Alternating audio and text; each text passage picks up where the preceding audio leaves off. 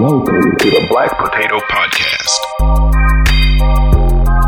Hallo und herzlich willkommen zur ersten Folge beim Black Potato Podcast. Ich bin Tiffany. Ich freue mich sehr, dass ihr zuhört, dass ihr den Weg hierher gefunden habt, dass ihr Interesse habt. Und äh, ich dachte mir, wir nutzen die erste Folge dazu, dass ihr mich einfach ein bisschen besser kennenlernt für alle, die es nicht tun. Und dass ihr einfach meinen Background ein bisschen mehr kennt, das auch vielleicht ein bisschen besser versteht, warum ich manche Dinge so sehe und sage, wie ich es tue. Und ähm, genau, einfach so ein bisschen über meine Kindheit und wie ich hierher gekommen bin, was mir vielleicht so ein bisschen passiert ist, um das so anzukratzen, weil die Liste ist lang. Und mir ist es sehr wichtig an dieser Stelle schon mal zu sagen, dass ich nicht für alle spreche. Ich spreche aus meinen Erfahrungen als POC in Deutschland, also als Person of Color, als Woman of Color. Ich bin nicht die Stimme für alle, sprich, das gibt's halt auch einfach nicht. Ne? Also es gibt auch keine weiße Person, die über die Erfahrungen aller weißer Personen sprechen kann. Klar, es gibt viele Überschneidungen und es gibt viele, die haben ähnliche oder gleiche Dinge erlebt wie ich. Viele werden sich in einigen Situationen auch so fühlen wie ich, das vielleicht genauso sehen, aber ich bin, wie gesagt, eben nicht die Stimme für alle. Ich hoffe einfach hier so ein bisschen ja, eine Anlaufstelle zu kreieren, eine Anlaufstelle zu bieten für alle, die ähnliche Erfahrungen gemacht haben, die sich gerne austauschen wollen würden mit jemandem, der es versteht, weil ja, egal wie viel Verständnis man von Familie und Freunden, die eben nicht schwarz sind, auch bekommt und das ist toll und das ist wichtig und dafür bin ich immer auch sehr dankbar. Aber es ist halt einfach nochmal was anderes, wenn jemand das wirklich nachfühlen kann. Jetzt bin ich kurz abgedriftet. Ich wollte nämlich eigentlich einfach nur sagen, dass ich nicht für alle spreche. Ich spreche aus meinen eigenen Erfahrungen, aus meiner Sicht. Ich erzähle von Rassismus aus meinem Leben. Und genau, das war mir erstmal wichtig zu sagen. Einiges wird für viele vielleicht auch ja erstmal harmlos wirken, wenn ich von gewissen Alltagssituationen rede, aber ich äh, hoffe, zeigen zu können und abbilden zu können, was für große Auswirkungen und Folgen das hat.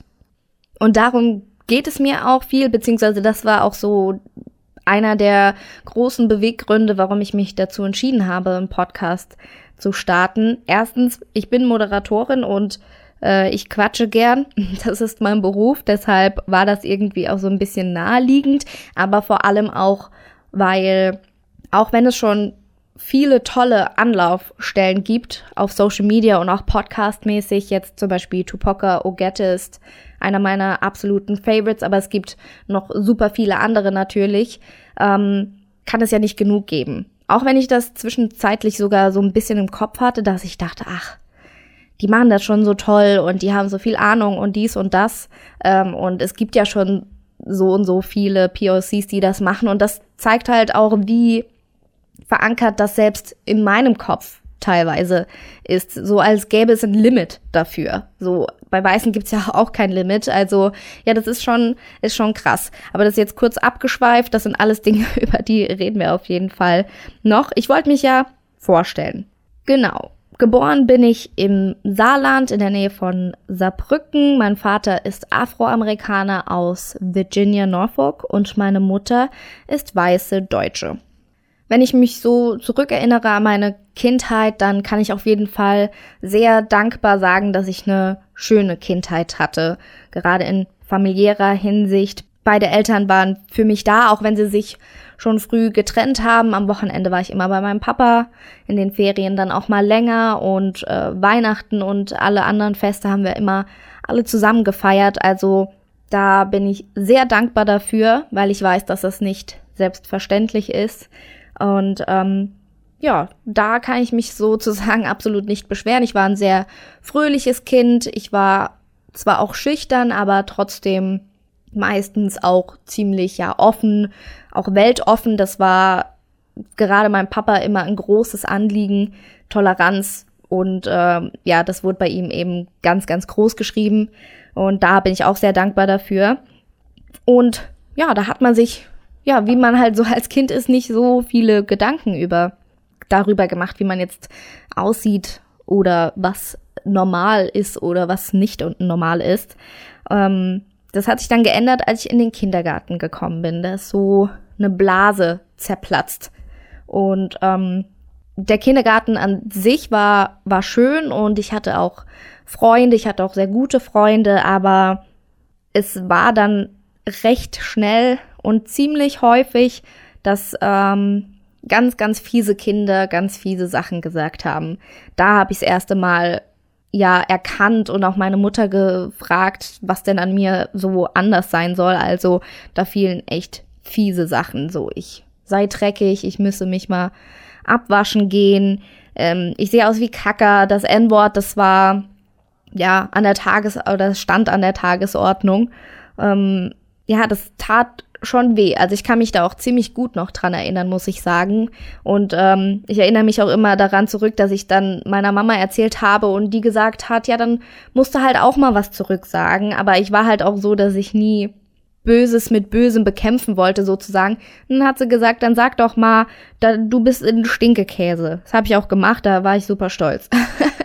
Aber ja, dieses Gefühl, anders zu sein, das habe ich halt da schon bekommen und das das hat mich schon sehr früh belastet, weil ich war immer schon so, dass ich mir viele Gedanken gemacht habe und meinen Eltern auch Löcher in den Bauch gefragt habe. Sorry an dieser Stelle, aber mein Papa hat immer gesagt, wer viel fragt, der weiß viel. ja, und in der Grundschule ging es dann recht ähnlich weiter eigentlich.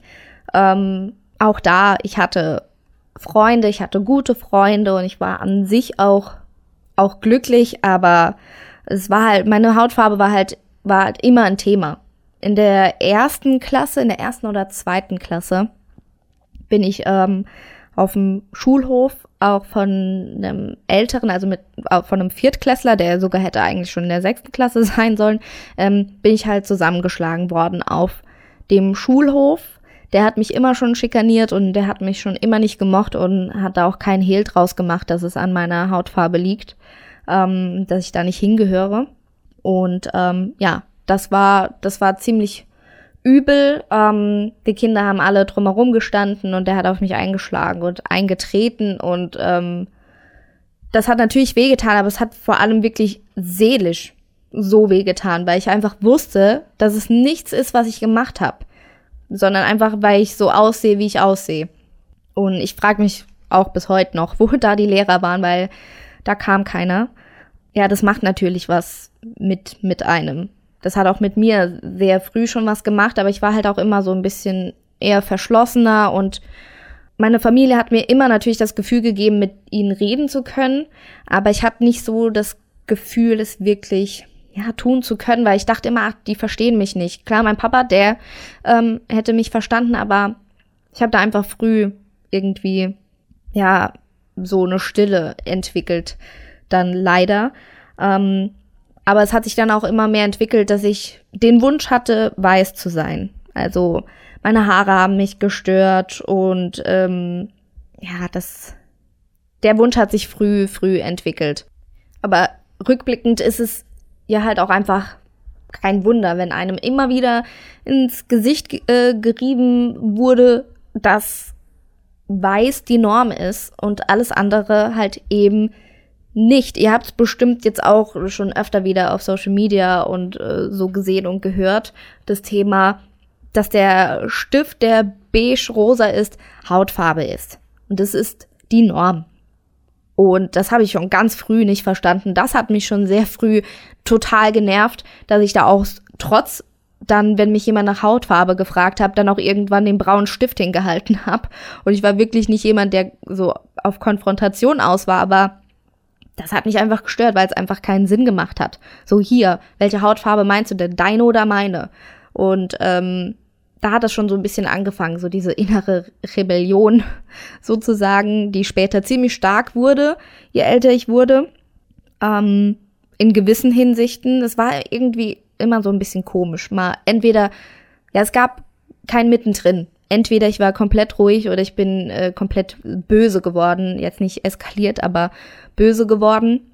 Ja, dann danach bin ich aufs Gymnasium gekommen, immer noch, da habe ich immer noch im Saarland gewohnt und ähm, ja, auch da, wie gesagt, das war nie das Problem, dass ich irgendwie komplett ausgeschlossen wurde oder sonstiges, aber es sind eben diese Mikroaggressionen, das sind alles so Sachen, über die reden wir noch, dass wir da ein bisschen Klarheit bringen, was gewisse Begriffe bedeuten oder ähm, ja, wie viel Mikroaggressionen eigentlich äh, so im Alltag versteckt sind. Und ähm, ja, aber da kommen wir auch noch drauf zu sprechen irgendwann. Ähm, ja, ich war halt immer so der, der Kumpeltyp und ich weiß, es geht vielen so. Ich bin nicht, das möchte ich auch nochmal sagen, ähm, ich war, ich möchte niemandem seinen Schmerz nehmen, der dasselbe empfunden hat, auch wenn er oder sie nicht schwarz ist. Ähm, ich weiß, ich habe gerade erst mit einer ähm, alten Schulkameradin darüber gesprochen, dass sie sich auch so gefühlt hat, dass sie gerade von den Jungs, ich meine Pubertät und so ist das ja ein großes Ding, dass sie sich da nicht beachtet gefühlt hat, weil sie ähm, ja sich zu füllig gefunden hat äh, und da unzufrieden war und den Schmerz möchte ich absolut gar keinem absprechen, nur um das äh, zu sagen, nur noch mal zur Betonung, ich spreche jetzt einfach aus meinen Erfahrungen und genau. Ja, und da war ich halt eben eher immer so der Kumpeltyp und so wirklich ernsthaftes Interesse. Ähm, vielleicht hatten die's jetzt, wenn ich so zurückdenke, aber sie wollten es dann nicht so ganz, weil den Satz, ach, du bist eigentlich ganz hübsch für eine Schwarze, ach, den habe ich schon so oft gehört. Oh Gott, kann ich gar nicht mehr hören. Da, das, das ist so eine Situation, da werde ich dann böse. also da habe ich gar kein Verständnis dafür. Früher habe ich sogar tatsächlich noch teilweise als Kompliment gesehen. Krank. Aber naja, das ähm, war immer, das hat halt meinem Selbstbewusstsein alles nicht geholfen und ähm, gerade im Geschichtsunterricht in gewissen, ja, wenn wir über gewisse Zeiten gesprochen haben, wenn dann im Geschichtsbuch das Endwort stand und die Diskussion anfing, warum man es nicht sagen darf und bla bla bla, auch darüber reden wir noch. Ähm, das hat alles viel mit mir gemacht. Auch wenn ich nicht immer so bewusst darüber geredet habe oder darüber nachgedacht habe, das hat viel in mir gemacht. Und vor ein paar Wochen habe ich auf Instagram auch ein paar ähm, Tagebucheinträge geteilt, die zeigen, dass ich einfach nur anders sein wollte im Sinne von, ich wollte einfach nur weiß sein, weil ich dachte, dann ist alles einfacher und ähm, da steht dann halt auch immer, ich bin so hässlich, ich bin so doof, ich bin so dies, ich bin so das, halt alles einfach was, was schlecht war. Und ich war so dermaßen unzufrieden schon in diesen jungen Jahren, obwohl es mir an, an sich ansonsten an nichts gefehlt hat. Ähm, aber ich habe halt immer gespürt, ich bin anders. Und das sind so viele kleine Situationen, die das gemacht haben. Wo ich manchmal da sitze und mir fällt das wieder ein und da mir fallen manchmal gar keine Beispiele ein, weil es einfach zu viele waren, aber es, es, hat, es war teilweise schon, man hat im Schwimmbad am Beckenrand gehockt und dann kommen da so zwei ähm, kleinere Kids, ich weiß gar nicht, die waren vielleicht sechs oder sieben. Ich war zu dem Zeitpunkt, glaube ich, zwölf, dreizehn. Und die sitzt da minding my business und die kommen und spritzen mich mit Wasser nass und lachen und sagen, geh zurück nach Afrika, geh zurück nach Afrika und das N-Wort und bla bla bla. So, da, von diesen Situationen gab's mehr als genug. Äh, wie kann das nichts mit einem machen? Und das ist halt auch so ein Ding. Ja, wenn die Kinder das schon machen, dann hören sie es höchstwahrscheinlich zu Hause und das ist aber auch nochmal ein anderes Thema. Ihr merkt, ich habe viel zu sagen. Deswegen gibt's den Podcast. das alles hat dann dazu geführt, dass ich vor nicht allzu langer Zeit ja eine Identitätskrise hatte. Und zuerst konnte ich da gar nicht so einen Finger drauf machen, woher das jetzt kommt und warum ich so unzufrieden bin. Und es gab viele Aspekte, die damit eingespielt haben, auf jeden Fall. Ähm, ich habe aber erst vor noch kürzerer Zeit, also jetzt wirklich vor ein paar Wochen, es ist mir so wie Schuppen von den Augen gefallen, wie viel das damit zu tun hatte, dass ich mich einfach schon immer fehl am Platz gefühlt habe. Komplett fehl am Platz. Ähm, in Deutschland vor allem.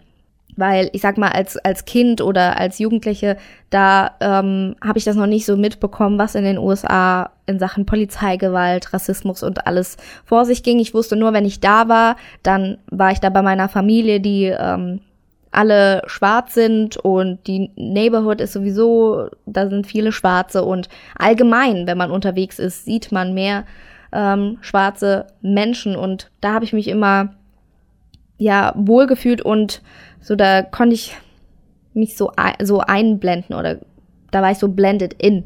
So, ich bin nicht so aufgefallen, weil hier ist das immer, das habe ich bis heute noch. Äh, mir fällt direkt auf, wenn ich die einzige Schwarze im Raum bin.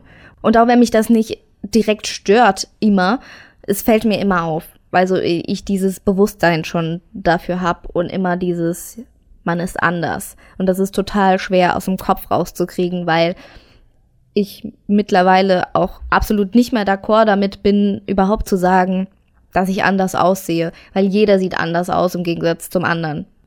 Aber ja, da war dann halt einfach so eine Identitätskrise, die ganz viele haben.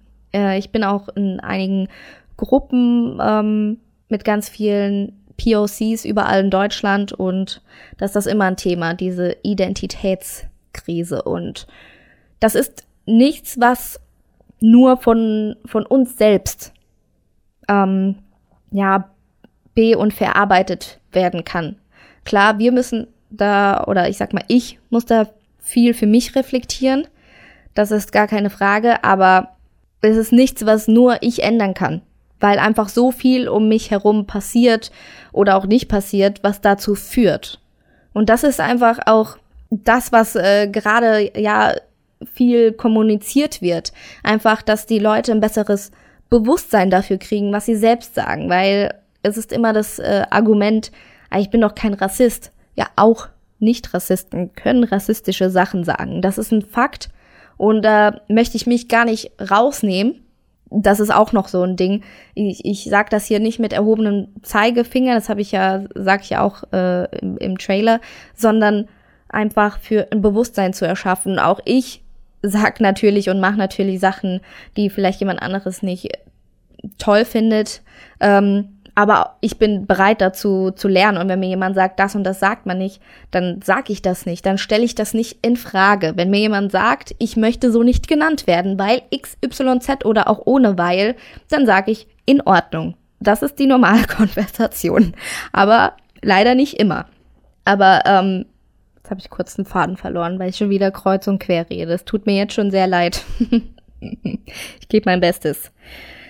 Was kann ich sagen noch über mich? Ja, also ich sag's mal so, es ist auf jeden Fall nicht mehr so, dass ich mir wünsche, weiß zu sein, weil ich zum Glück gelernt habe, mich so zu lieben, wie ich bin und meine Herkunft zu lieben, zu lieben, dass ich deutsch bin, dass ich Afroamerikanerin bin, und ähm, das ist zum Glück einfach anders geworden, aber es ist ein langer Weg, weil etwas, was über Jahre und Jahre manifestiert wurde in einem, das ist nicht in kurzer Zeit nochmal, ja, zu kippen sozusagen oder zu verbessern. Das braucht viel Arbeit und wie ich gesagt habe, das braucht viel Arbeit von allen und ja, das ist einfach mein Wunsch, dass ich da und wenn es fünf Leute sind, da einfach ein Bewusstsein für ein paar Dinge schaffen kann, die jetzt POCs betreffen. Da wird es auch nochmal ein Thema geben, habt ihr bestimmt auch schon jetzt öfter nochmal gehört und gelesen, dass äh, der Begriff Colorism, weil ähm, auch da gibt es Unterschiede. Lightskinned machen nochmal andere Erfahrungen als Darkskinned. Und ähm, ja, das ist auch ein Thema, das definitiv noch eine, eine Plattform hier finden wird, weil ähm, ja, jeder sollte die Privilegien, die er hat, anerkennen und dann dafür sorgen, dass Platz für andere geschaffen wird, sozusagen. Ähm, Im Trailer habe ich ja schon gesagt, meistens laber ich so vor mich hin, wie ich das jetzt gerade tue. Ähm, aber mir ist es auch ein Anliegen, mit ganz vielen Menschen über ihre Erfahrungen und über ihre Sichten über gewisse Themen zu reden.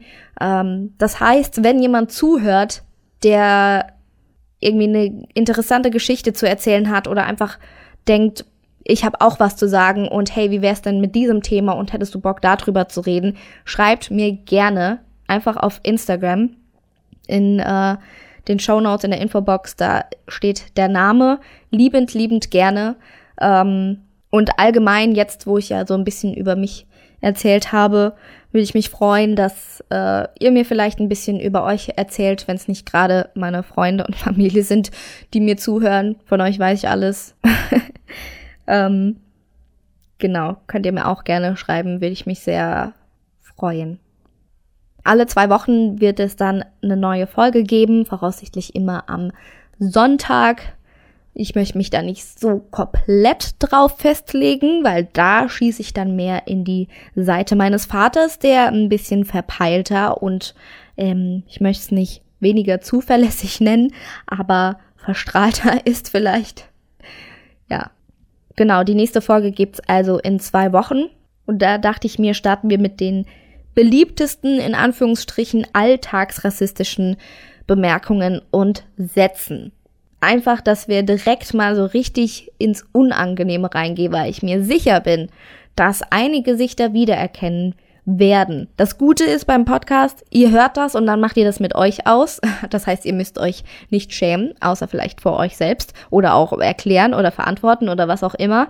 Ähm, aber das ist eben das, was es tun soll, dass ihr einfach denkt so, oh shit, ja, das habe ich schon gesagt, das ist absolut nicht in Ordnung. Vielleicht könnt ihr euch sogar noch an eine Situation erinnern und äh, könnt euch sogar noch ja im Nachhinein Entschuldigung oder so, ne? Für Entschuldigung ist es ja nie zu spät. Ich hoffe, ihr habt jetzt so ein bisschen vielleicht ein besseres Verständnis davon, wer ich bin, wo ich herkomme, auch wenn es jetzt alles sehr kompakt gestaltet war. Ähm, das erarbeiten wir uns aber sozusagen noch zusammen. Wie gesagt, schreibt mir gerne auf Instagram, wer da so zuhört. Das würde mich sehr interessieren und auch sehr freuen. Und dann hören wir uns in zwei Wochen wieder. This is the Black Potato Podcast.